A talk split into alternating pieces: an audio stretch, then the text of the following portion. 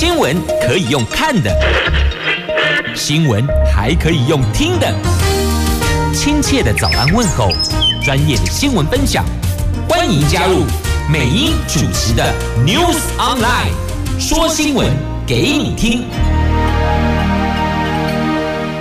亲爱的朋友，台港后打开后，大家好，欢迎您再度锁定收听 New Sunlight 我是美英，我是谢美英。来进入今天四大报的三则头版头条新闻之前，先来关心今天白天由气象署所提供的天气概况。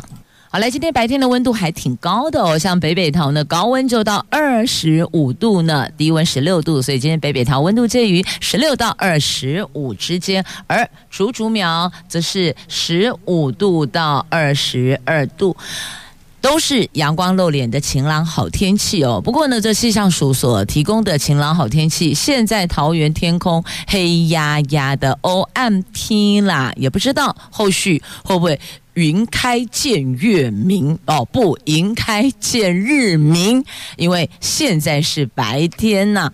好，那么今天三大四大报的三则头版头哦，联合跟中时头版头都是这一则，则大陆。取消 M 五零三航线飞行偏制，启用另外两条航线，但是呢，这么一来就压缩我国空防纵深及预警的时间。他们说这是提升空域运作效率的措施。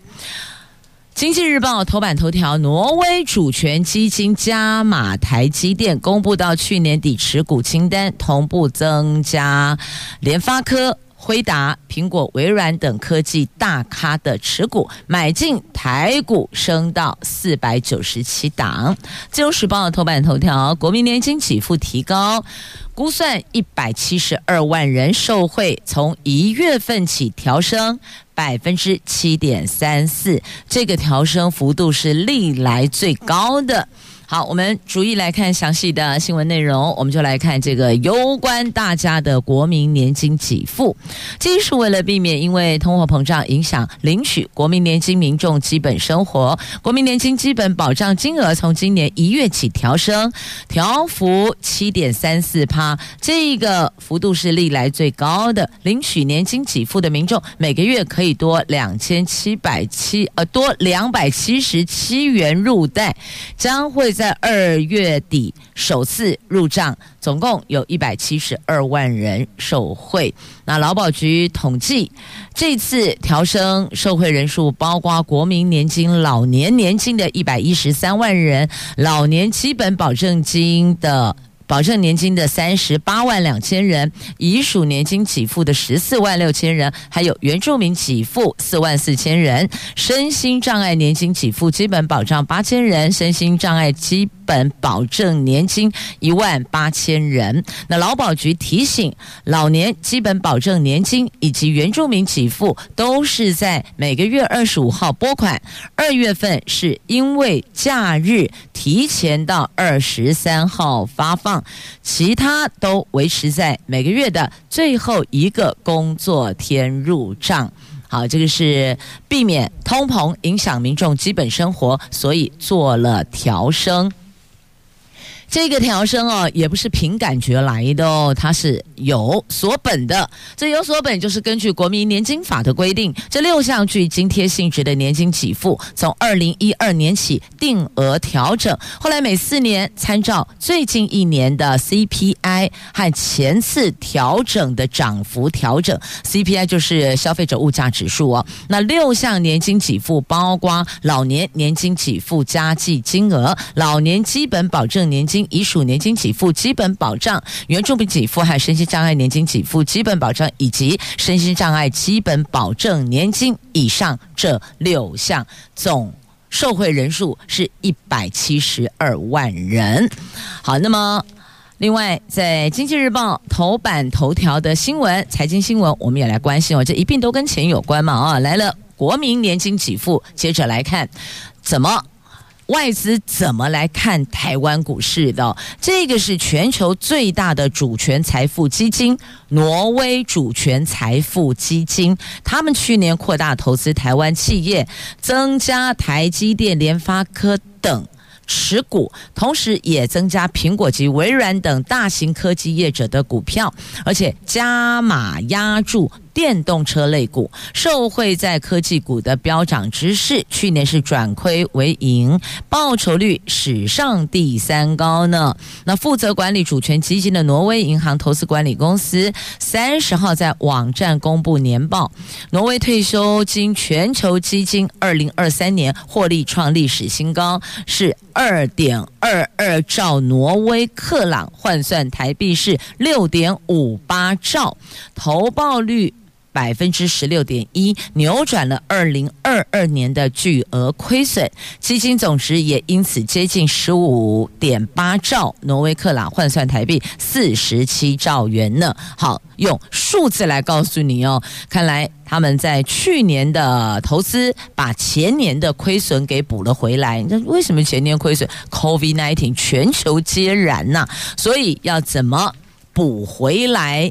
这个就是各主权基金在评估全球各股市。他们所做的一个投资跟增加或是减少持股的做法，因此看来是还蛮看好台湾股市的，这就是结论哦。那所以呢，金管会主委黄天牧说，今年台湾股市表现将会是展现韧性、稳健前行。那去年我们的股市飙涨二十七趴，这二十七趴是这五年来最佳战绩，但是在金龙年，台湾股市有。地缘政治。气候变迁、全球选举年，尤其是美国十一月大选，更是这个全球选举年的重中之重啊！那所以今年在多重风险环境下，仍然必须要临渊履薄啊，如临深渊，如履薄冰，步步为营。但是呢，台湾股市深具韧性，具有云开月明的特质。好，也希望今天的天气能够云开日明，阿伯黑压压哦。看听心情也不会很美丽呢。好，这个是在今天《经济日报》头版头条，那同步也在头版版面延伸了。金管会主委黄天牧说：“我们今年股市强韧稳健前行。”那么向财政部建议延长当冲降税呀。昨天金管会说，为了增进市场效率跟落实。普惠金融将督导证交所跟柜买中心缩短盘中零股撮合时间，从现在的一分钟缩短到五秒钟，就五四三二一。大家就这个概念啊，预计年底可以实施啊。金管会说，这个举动将会有三大好处：第一个，促进盘中零股流动性；第二个，提高盘中零股交易便利性；第三个，打造普惠金融的优质投资环境。那金管会解释呢，缩短盘中零股撮合时间，这个涉及证交所及柜买中心规章修正及办理教育宣导投资人的交易习惯，证券商还有证交所资讯系统调整，必须要充足时间准备。因此啊，年底今年年底才实施，等于就是说年底才上路的意思啊。好，那么再来看一下啊，在进广告前提到的当冲降税哦，这金管会跟财政部看当冲降税延长。金管会说，证交所已经在月底提出税事支出报告，后续将跟财政部讨论延长减税时间。那财政部呢，则说距离年底落日还有将近一年的时间哦，会参考金管会意见，考量对股市价量的影响，审慎进行评估。那第二个，如果当冲税延长，必须修改证交税条例。第三个，那保法规定，对于租税优惠应该是要定期检讨的，所以这算不算就是定期检讨呢？好，那再来看哦，全球的 GDP。来看，这是国际货币基金在三十号公布最新的世界经济展望报告，以美国经济意外强劲跟中国大陆的财政支持为由，把今年全球国内生产毛额预估成长率由去年十月预测的二点九趴上修到三点一趴，对二零二五年的预估成长率仍维持在三点二趴，这个预估成长率是不变的。但后续还是会随着市场的变化做修正调整哦。那今年预测渐趋乐观，地缘冲突威胁全球供应链，这还是存在的风险呢。这甭讲别的地缘政，就讲我们这儿就好了。你看，那个大陆就取消了 M 五零三航线飞行偏置啊。好，我们来看啊，这联合报跟中时今天头版头条的新闻，它。现在新路线更贴近海峡中线啊，这不就是压缩了我们的空防纵深的空间，还有预警的时间了吗？是啊，确实就是这样啊。但是哦，因我得管我们熊虾米会哦，等于就是说呢，他们施压是一波一波来，这算是在民航路线出新招。也有人说这是出怪招吗？反正哦，他们是这个无奇不有就。对了哦，很多奇怪的招数是龙中来呀！哎，我们龙年要的是健康平安、财源滚滚，龙中来。我们并没有要对岸的民航路线奇招，龙中来呀。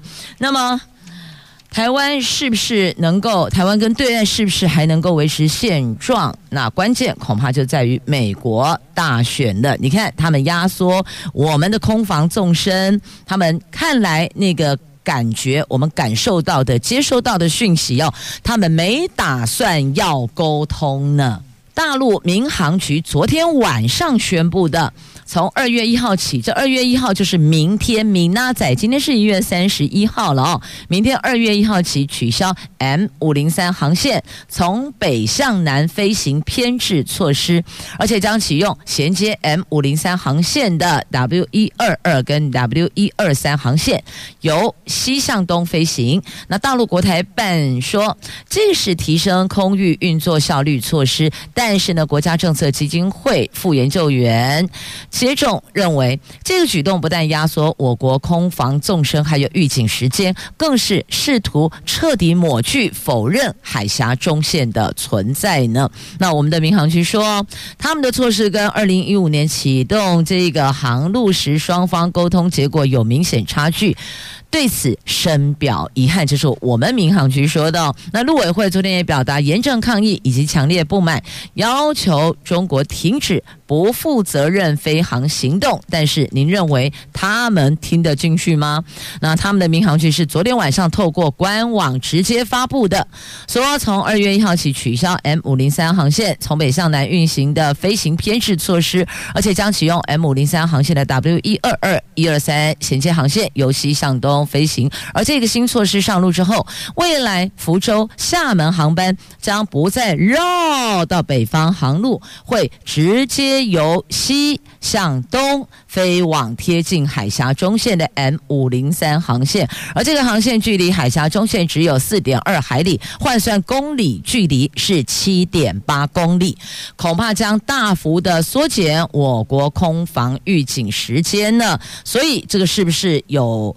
改变海台湾海峡现状的疑虑呢？看起来是有的哦。那陆委会回应中国大陆，就说是要开通相关航路，是为了缓解有关航班增长压力。实际上，他这没有经过两岸沟通启用相关航路啊！这不仅罔顾非安，不尊重台湾，而且刻意以民航包装对台湾政治乃至于军事的不当企图，有改变台湾海峡现状的疑虑，对大陆蓄意制造两岸不安，我们强烈抗议，而且要求对岸停止二月一号起执行相关航路运作的决定。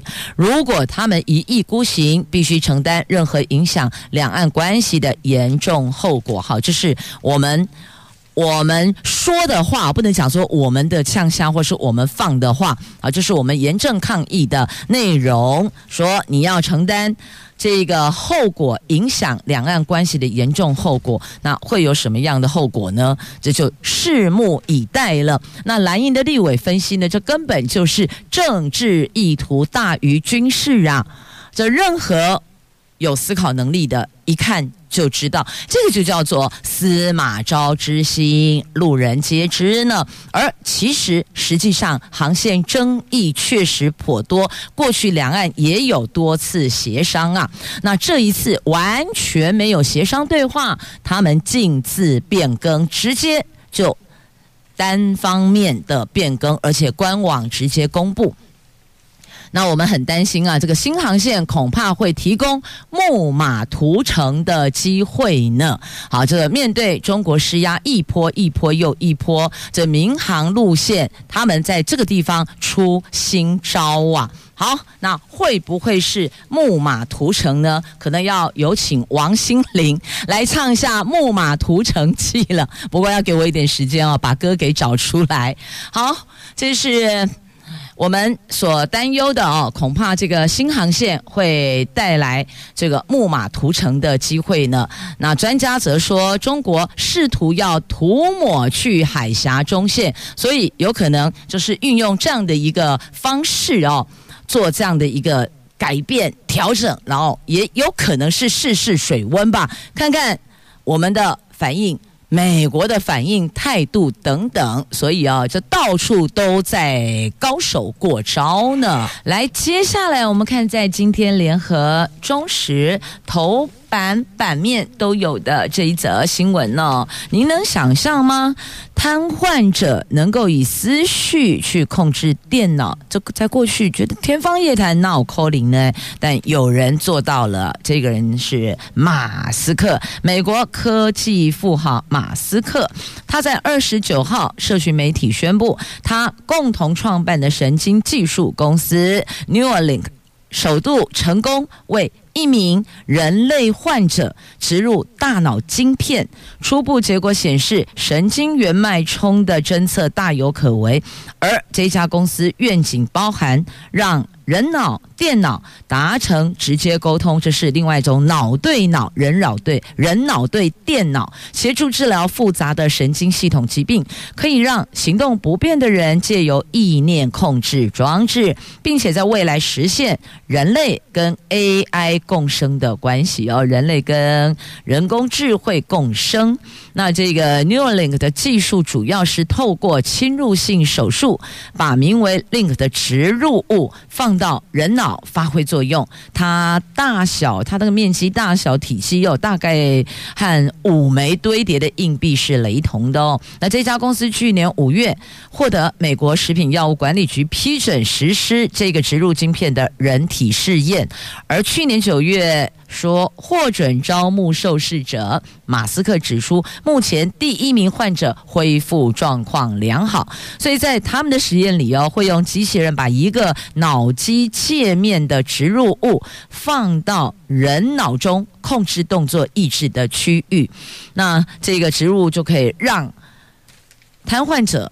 可以用思绪去控制电脑。那他们是宣布人脑晶片植入成功，因为他们在去年九月、六月、九月哦，去年九月说获准招募受试者，所以昨天应该是以昨天是一月三十哦，他们是在一月二十九号，因为我们有时差时间差，他们在一月二十九号在社群媒体上。对外宣布的哦，那马斯克的参与虽然提升了这一家神经科技公司的知名度，但是呢，他们有许多的同业竞争对手，部分业者更已经有耕耘二十年的记录了呢。所以，这个就是良性竞争。那最后受惠者的就是我们需求这样一个晶片植入，可以让瘫痪者用思绪遥控电脑。也就是可以造福更多更多需要这项服务的这个患者。那现在有装置已经有所现有装置已经有所成果。近期在个别两项美国科学研究中，植入物可以在当事人试图讲话的时候用于监测脑部活动。如果加以解读，可能帮助人们进行沟通呢。所以你看，时代的进步就是安内啦，科技越来越进步。好。有能力的就继续的研究，造福社会大众吧。啊，这是晶片毒脑的时代，以后或许我们沟通免开金口都有可能，不用都没恭维，安安静静的，我们就直接用晶片去进行脑对脑的沟通哦。而且而且好厉害的是哦，连记忆的部分都可以备份呢。这项科技除了未来可能造福巴金森氏症等疾病的病友，让四肢瘫痪者可以运用意念操作手机、电脑。马斯克也放眼实现心灵感应，让。我们可以不用开口就能用思想沟通，甚至可能用来把脑中记忆备份，日后下载到其他人机身体上呢。所以你觉得这是一种进步，但有人说会忐忑，为什么？因为有些人脑袋想的跟嘴巴说的不一样。那如果有是直接读脑的话，你脑袋想什么，那就是跑出来什么，而且你的记忆还可以备份呢。因此，因此，我想听到这一块，可能很多比较多，我不能讲很多，不能说比较多。好啦，稍微多一点点好了。男性朋友可能会觉得比较忐忑哦。以后晚归回家。你脑袋想的，你的记忆跟你讲的那要一致啊！不知道你爸妈想的怎样，我直接读你的脑部记忆，哇，这叫做增进家庭和谐呢，还是制造家庭热闹呢？拭目以待吧。这个是在今天联合跟中时头版下方的新闻，来看看北约秘书长说了什么。他说。今天乌克兰，明天台湾，他两度表态，呼吁持续军援乌克兰。那俄罗斯取胜将会鼓舞其他的威权，所以意思是说，大家都在看。俄罗斯乌克兰这一场战役最后结果如何，会有所影响，亦或者有所鼓舞？大概意思是这样。这位北约组织秘书长斯托滕伯格，他在一月二十九号华府的时候对外说，支持乌克兰不是做慈善，是投资北约的安全。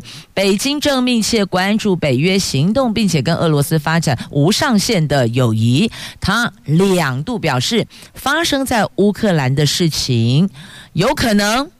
未来会在台湾发生，也就是今天乌克兰，明天台湾的意思。他说，中国不是敌人，他欢迎美国跟其他盟国跟中国方面就气候变迁跟军控等共同关切议题展开对话。同时，各国应该严肃看待解放军快速发展，还有乌克兰战争拉近中国俄罗斯距离，这个对北约的安全就会有一些影响。这个后果，他们必须要密切关注。同同时得有能力掌控。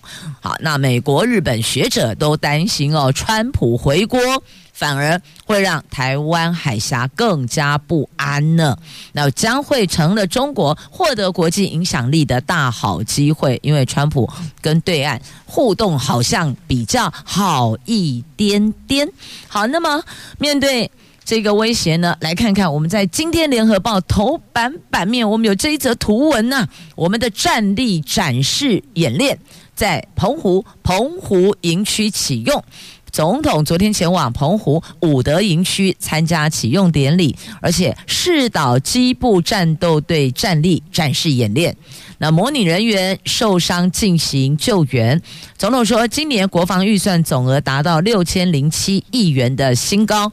代表政府对国防的重视，以及对军人照顾的承诺。好，那么展示一下我们的战力，在今天联合头版上方来看看。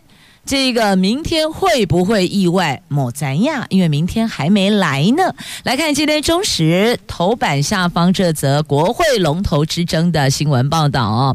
这新国会三党不过半，二月一号开议将进行正副院长投票。民众党手上握有八席，成了关键少数。那主席柯文哲在三十号上午到党团跟党籍立委清场开会，但对于要挺谁可。是保密到家呢，这个会在今天上午九点三十分召开记者会，先排，等于昨天虽然他们有进行讨论，不过呢不对外说，留待今天，也就是在国会要改选龙头的前一天，由他们召开记者会。对外说明。那据了解，民进党团策略是第一轮投给自己。第二轮投票才会支持其他政党的人选。那国会龙头争霸，民进党推立法院长游锡堃跟副院长蔡其昌拼连任，国民党是由韩国瑜、江启臣角逐，蓝绿白都祭出党纪，严防跑票。为了争取民众党支持，韩江配、尤昌配二十九号已经分别到民众党团进行拜会，两组人马见面气氛一个热一个冷，民众党。似乎感觉现在看来是比较倾向韩江配，因为蓝热绿冷，而且去的这个游喜坤特别强调，他不是代表民进党来，是个人。那既然是个人，不是政党，那也就这样，差不多就这个意思了。所以明天第一轮投自己。第二轮投他党哦，大概是这样的一个样态。稍后九点半，在一个小时之后，他们会开记者会对外做说明。好，那么接着这个不用做说明了，直接收押跟免职啊！这是警察贝贝竟然办起诈骗集团的军师，这还有什么好说呢？这甭说了，直接收押免职，他把。机密资料泄露给歹徒，其实就是个资了啊！泄露给歹徒，教他们如何，还有教他们如何躲避查缉哦。每个月诈骗五千万呢。云林地检署去年侦办诈骗集团车手案溯源调查，发现高雄市警局林园派出所一名二十九岁的陈姓警员涉嫌疑似涉案，在这个集团当中担任军师，除了泄密之外，还提供规避查缉的。交战守则，他再分取诈骗赃款的两趴到四趴，集团每个月诈骗金额五千万，半年来不法所得估计超过好几亿元了。昨天晚上已经由云林地方法院裁定收押禁见。其实这本来就是在追诈骗集团溯源，如果只是抓到这些人，然后就结案了，那你就查不出过去跟上头源头。延伸到哪儿去哦？就是因为地检署溯源调查，才把藏在上头的这个诈骗集团的军师这一名陈姓警员给揪了出来。那他近年来勤务不太正常哦，同仁说他都怪怪的，那也被长官列为列管对象呢。他曾经被查获，他擅自去查查他人各资，因为情节轻微，所以获得缓起诉。但近年来工作散漫、勤务不正常，是列管对象。那云林检方认为涉及贪污治罪条例、组织犯罪条例、泄密、加重诈欺等等等。那涉案程度还在持续追查中，所以代表刚刚所提的内容，也不排除可能还会再新增加。这事儿就告诉我们哦，歹路不可行，歹事不可做，不做都没事儿啊。人家说的不做亏心事，夜半敲门心不增嘛。好，那么接下来我们再来看的这一则新闻，这是公车电动化卡关了，为什么呢？因为他们不是国家队，因此零补助。电动巴士国家队只有两个车厂，两家车厂，那购车选项少，客运业很难冲汰换率。那其实客运业者也希望电动巴士客制化，因为哦，长途短途的需求不同，的确是啊。但你如果都无法客制化，就是单一规格，要所有的这公车客运业者通通要汰换，这个部分恐怕要一次性或是半年、一年内全数汰换也蛮难的，因为国家队只有两家。那不是国家队就没有补助。那请问，如果你是客运业者，你找不找国家队？当然找，但是请排队。是的，国家队请。排队，这推动近零转型，交通部大力推行公车电动化，但是汰换速度始终不如预期。业者分析，如果想获得最高六百八十万元补助，你就得购买通过经济部跟交通部资格审查、符合十项国产化项目的车厂。但是现行电动巴士国家队只有两家车厂，一旦购买非国家队的电动巴士就无法拿到这枚这六百八十万的补助。诶，六百八十万很多诶，形同就是被国家队的紧箍咒给绑架了，恐怕因此造成扶持产业近零碳排是两头落空啊。希望。还有另外一个啊，就是希望能够客制化长途的电动巴士跟短程的电动巴士，它的需求是不太一样的哦。所以等于有两个问题，一个是电动巴士国家队车厂家数不够，那另外一个是无法客制化，所以他们。点出了两个问题，这是来自客运业的反应。那这是客运业实时第一线的反应，必须要听进来，而且要针对需求去做调整跟改善，那么才有可能达标，推动近零转型的这个目标。二零二五年市区电动公车得有三百分之三十五的普及率。那现在已经是二零二四年了，二四年剩一年的时间，你觉得有可能普及率达到百分之三十五吗？百分之三十五的意思就是每三辆必须得有一辆是电动巴士哦，这三十五趴等于是三分之一强了。那再来就是电动巴士的客制化，你长途跟短程当然不一样啊，那你可以提供。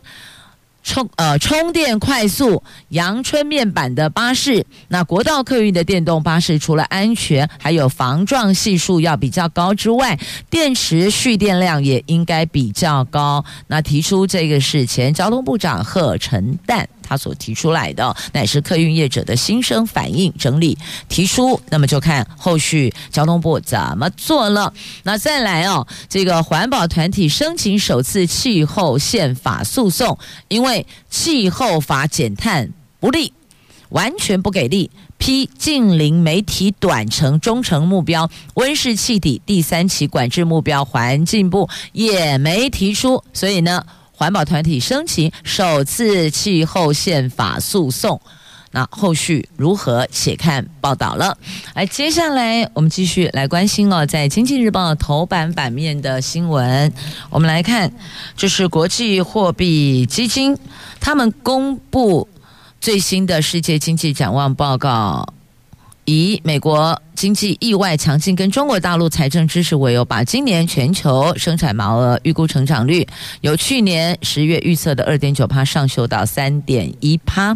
那么还有有关利率的部分哦，这联准会传声筒否剖析决策过程，小幅宽松好过被迫转弯。好，来看联准会三十号起召开利率决策会议，有联准会传声筒称号的。《华尔街日报》剖析，考虑降息并且放慢缩减资产负债表步伐的背后思维是双重小幅宽松。总是好过日后被迫大举宽松啊！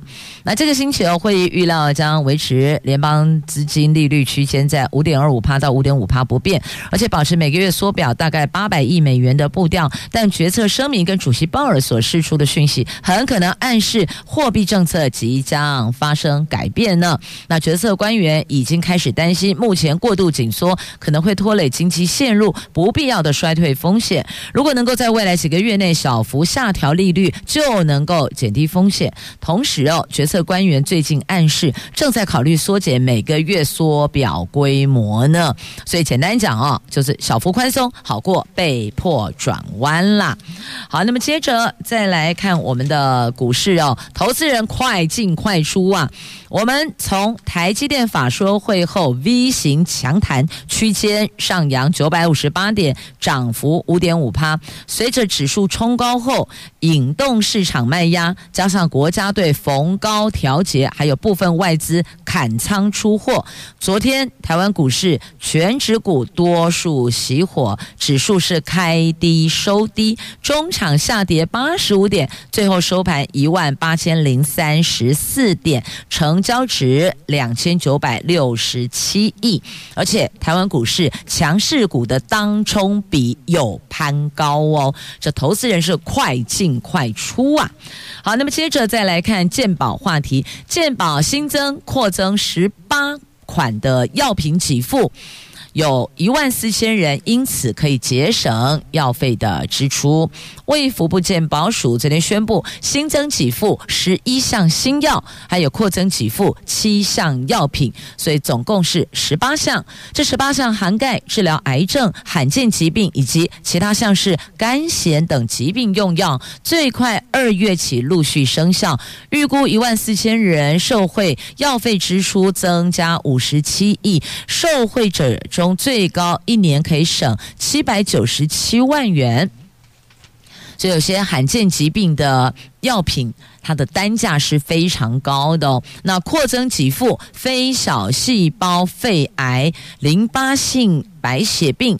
胆道癌以及卵巢、输卵管或是原发性腹膜癌等等用药，还有最高年省一百九十七万元。而这一波通过给付清单，以新增治疗罕见疾病的遗传性血管性水肿用药，每人每年药费七百九十七万元，算是。药费中比较高额的，预估大概有两个人到七个人受惠，人数则是改善肝痫反复发作的口服定剂，加惠一千三百人到三千七百人是最多的哦。所以从人数跟金额看，一个是金额是七百九十七万，那人数呢，则是。肝痫改善肝痫反复发作的口服定剂，有一千三百人到三千七百人，每一个人每一年药费十二万元。这是在自由头版版面的新闻。那接着我们再来关心的啊，是顶大。电资硕班报考人数增加，为什么？因为就业导向啦。台大资工占硕班考生有一成，阳明交大录取率只有五趴，业界预聘再提前。那企业向下求才，希望能够扩张学士班，所以发现这个硕士班哦，越来越多人报考。那越来越多人报考，不外乎大概有两个可以观察指标，第一个就是。就业的市场可能对他目前所拥有的专业技能两方无法 match，所以呢，他只好再去进修，让自己能够符合市场所需、职场所用。那另外一个呢，就是我想要进入这一行，所以我必须要去积累这个方面的专业，所以我得去再攻读硕士班，亦或在网上带。博士班都可能哦。那现在看来呢，这个顶大的就顶尖大学的电子硕士班有这么多的考生报考，那不外乎就是就业导向了。台大资工占硕班考生一成。阳明交大录取率只有五趴，那业界预聘在提前，这是资通讯人才需求恐急呀、也让不少顶大资通相关科系招生开出了招生红盘。以台大硕士班为例，今年一般入学考试一万四千人报名，其中单是资讯工程硕士班报名人数就高达一千六百八十四人。那阳明交大招生同样也是开出招生。生红盘，学校资讯学院连招高达两千五百人报考，录取率只有百分之五。哎，那国立中央大学资工类系所的报名人数也比去年成长将近五成，所以你看这几所顶尖大学的招生状态，就可以反映出，也可以略微的秀出目前市场的。需求的人才的导向，那企业也向下求才，希望能够扩张学士班。这是受到产业影响，资通讯相关科系硕班报名人数近年是越来越多，一年比一年还要多呢。所以有大学端透露，半导体大厂向国内。有几间顶尖大学要求不只开硕士班，学士班也必须要加开招生名额。更提到，如果学校生师比无法满足，将由企业的业师前来前进校园支援，而且由企业提供奖学金、设备等支援。但是学界认为，招生名额多寡。并不是操之在即，而且必须要顾及研究量能，不见得想要扩张学士班呢。所以有来自大学端的透露，以及业界端的需求哦。那大学端形容，今年半导体大厂很霸道，由于产业界缺人，近年大多游说顶大学士班加开招生名额，不止电资、材料、物理等周边领域也包含在内。反正，反正啊，能够挂上边就好了。那不过学校反映哦，由于生师比受限，加上增加学士班招生名额，教育部也不一定会同意啊。但是大厂也给出牛肉催招生，只要学校点头，我愿意，那我愿意招生，就愿意给予夜师的支援，甚至实验室的设备、奖学金，通通都能够提供呢。但后续还是得看那教育部点不点头啊，这就不是说你说我愿意就 OK 的。好好好，那么继续，我们再来。关注，这是 COVID-19 的部分哦。新冠单周夺走六十四条人命，创下五个月来的新高。这是类流感跟新冠等疫情迈入高峰。疾管署说，类流感疫情比原先预知缓和。上个星期门诊、急诊就诊人次将近十一万五千人次，比前一周下降，但是仍然高于过去三年同期。另外，这四个礼拜。COVID-19 本土变异株检出超过五成，已经成了社区主流株。上个星期呀、就造成了六十四个人死亡，这也写下五个月来的新高。所以要提醒所有朋友们，疫情并没有完全退场哦，不容忽视，请大家还是做好防护。酒精、洗手、口罩缺一不可啊！来，接下来我们看一看啊，这个台中捷运终结给其他县市带来什么启示呢？好了，中央感受到了，有六个县市向中央要礼物，向彰头争取终结延伸。基北北桃也争取补助，这后蔡英文时代看中央如何接招了。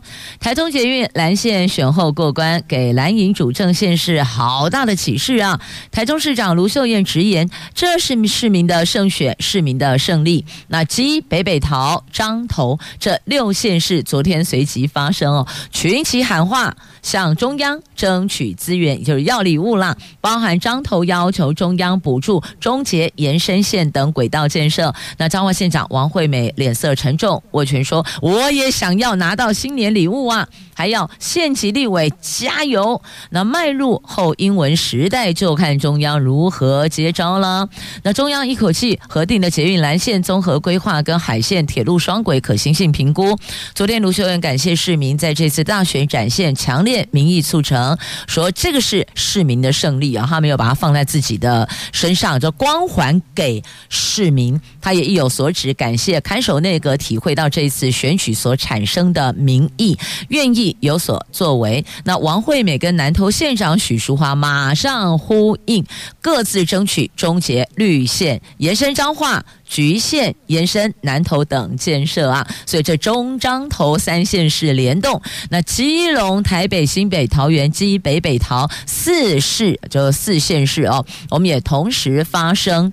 台北市现有三个捷运计划经费不足，包括环状线二期、万大线一期和二期，差额大概七百五十七亿，希望争取中央补助。那市府说，台北市很多重大建设的确需要中央协助，也感谢前几天准立委王之间开口说要替台北市争取更多经费，让重大建设可以顺利的推动哦。那么桃园蓝营六席立委全雷打，桃园捷运现在正在规划施工。桃园市长张善政说，捷运绿线修正计划、捷运三莺线延伸八德线的综合规划、捷运绿线延伸大溪线的可行性研究都在中央审查。唐汉桃园六名立委当选人会谈，将共同争取中央支持。捷运绿线延伸大溪是桃园第二阶段路网的第一优先路线，目前在可行性研究阶段，报交通部审核数次，需要交通部审查通过。那所以呢，这个是看到台中其他六县市也有所顿悟，赶紧向中央要资源。接着我们再来看这个是新竹县的通勤通学，在跳蛙公车增班快捷八号后会更加便捷呢。那预计二月十六号上路。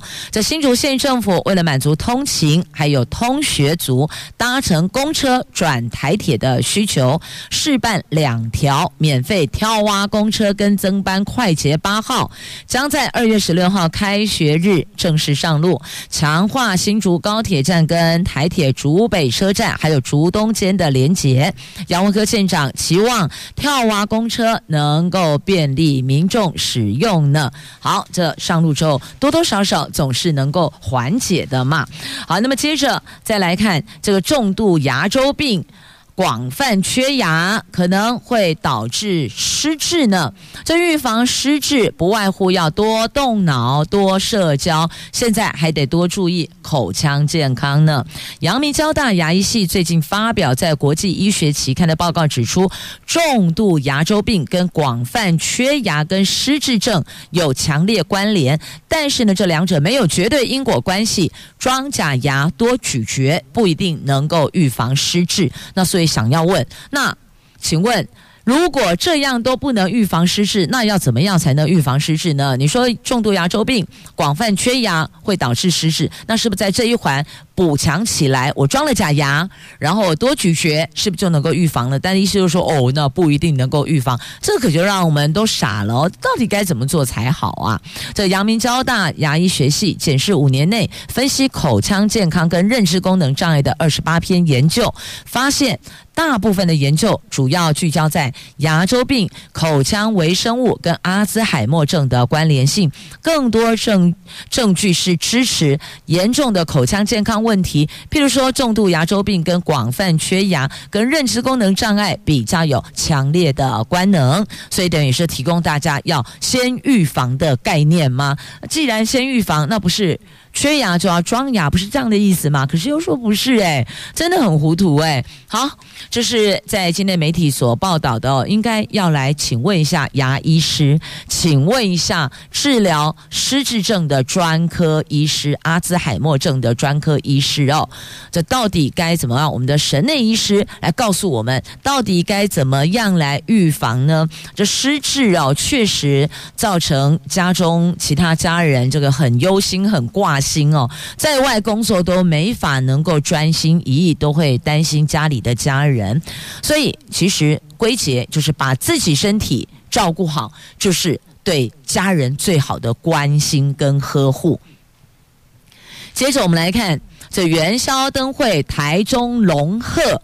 它这个龙就是金龙年的龙，鹤是祝贺的贺。台中龙鹤，你也当然来供哦，台中龙后，嘿，也可以取这一个谐音哦。他们在水上要放光芒呢。二月十六号开幕，巨龙主灯长七十六米，在八大灯区。各具魅力，文创市集也好好逛哦。这当然共龙嘛呢共，改立公家就后胜的金来胜哦。但到底有没有很好玩？你的交通动线、你的接驳安排、你的停车服务，还有现场的导览协助人员是否都到位呢？